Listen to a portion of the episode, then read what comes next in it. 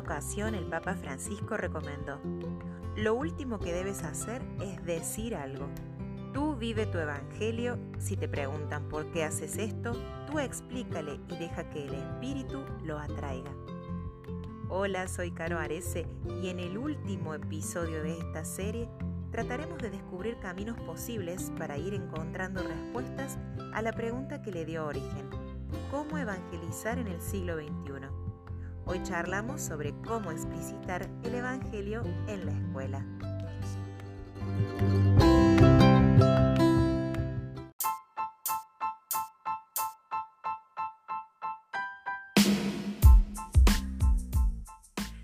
Santiago Rodríguez Mancini en el libro Pastoral Educativa hace una aclaración muy valiosa para quienes nos preguntamos cómo evangelizar en la escuela de hoy.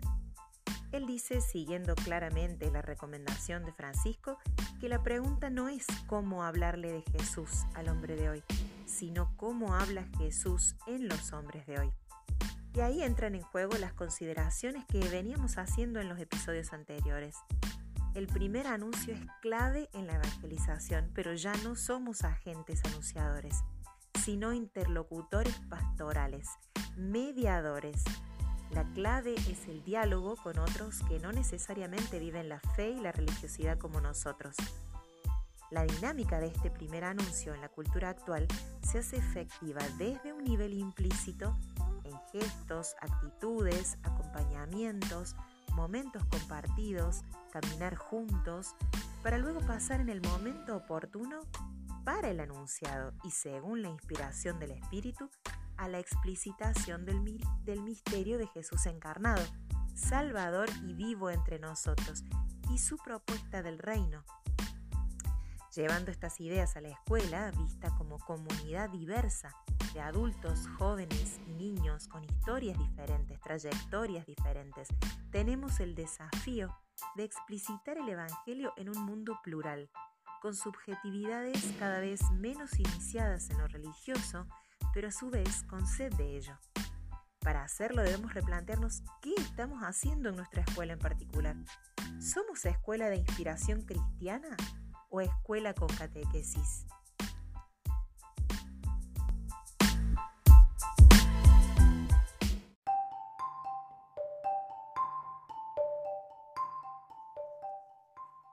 Lucas Leal en su libro Explicitar el Evangelio en la escuela sostiene que una escuela evangeliza, muestra el rostro del Padre y hace presente el reino por el proyecto curricular que tiene y por cómo ese proyecto es encarnado en un estilo de convivencia, un estilo pedagógico y una cosmovisión que invita a comprometerse con este mundo y transformarlo. Es decir, que una escuela no es cristiana por tener catequesis, sino por el modo cristiano particular de mirar la tarea educativa y habitar la escuela. Siguiendo Mancini, la tarea educativa es compleja. Más aún en la escuela católica debe implicar la síntesis fe, cultura, vida. Sobre todo debemos tener en claro que el centro de actividad de la escuela no es la catequesis, sino el mundo y sus saberes. Y esto es lo que buscan las familias que se acercan a las escuelas, aún a las católicas. Por eso si la escuela quiere hacer una propuesta pastoral, debe hacerlo acerca de los saberes, la pastoral debe estar en su propuesta curricular, en sus asignaturas, o de lo contrario, no estará. ¿Y qué proponen estos autores? Realizar en la escuela un ejercicio reflexivo y de constante conversión que permita llevar a cabo los dos procesos fundamentales de implicitación y explicitación del Evangelio.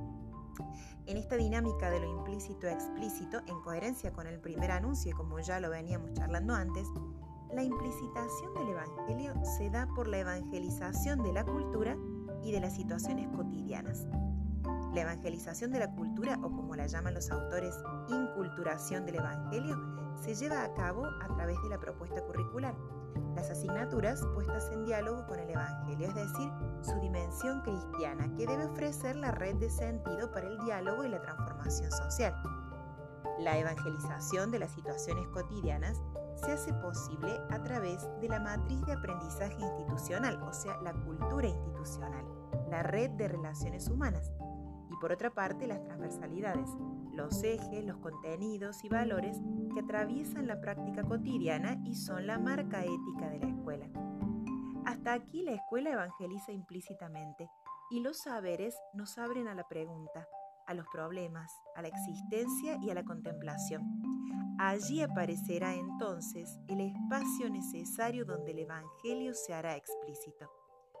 Los espacios de explicitación del Evangelio, Mancini dirá alguna forma de catequesis, tienen contenidos, estrategias e intencionalidades propias, pero además se dedican a mirar con fe los saberes culturales y son los momentos en que se posibilita a la comunidad educativa a descubrir la presencia de Dios en ese entramado de relaciones y experiencias humanas concretas. ¿Y cómo lo hacemos?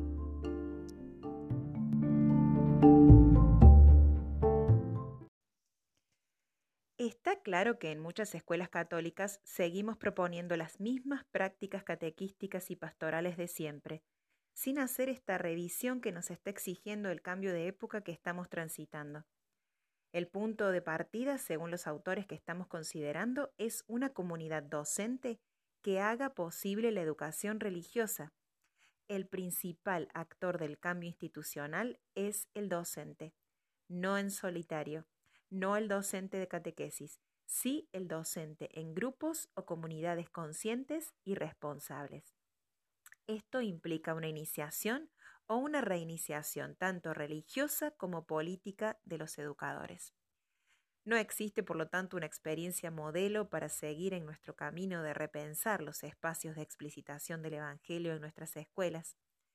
Leal propone varios ejemplos y alternativas y como caminos posibles desarrolla, por una parte, conformar un equipo que anime y acompañe los procesos de fe en la escuela, una segunda alternativa, proponer espacios de fe obligatorios, opcionales y optativos para los diferentes actores de la comunidad. En una tercera etapa puede ser poner en diálogo los, saberes de la escuela, es decir, no tener un espacio propio, sino que desde cada asignatura se explicita en determinados momentos el Evangelio, y por otra parte, educar la interioridad. Por lo tanto, en el intento de buscar modos significativos de hacer explícito el Evangelio, deberá trabajarse en conjunto como un proceso al interior de cada institución, que se haga a partir de la identidad como escuela de inspiración cristiana, que sea más acorde a este mundo plural en que vivimos, que dialogue con la cultura de hoy, que se anime a romper con lo conocido y a proponer otros modos de presentar el Evangelio de la vida en el contexto escolar. En fin, como verás, este último episodio no contiene todas las respuestas a nuestros interrogantes sobre la evangelización en este milenio, ni las soluciones a los desafíos de la escuela católica que transitamos pero te invito, si el Espíritu te está llamando a evangelizar en tu escuela, que profundices en las búsquedas y perseveres en ser el agente de cambio que se hace necesario e imprescindible. ¿Estás dispuesto?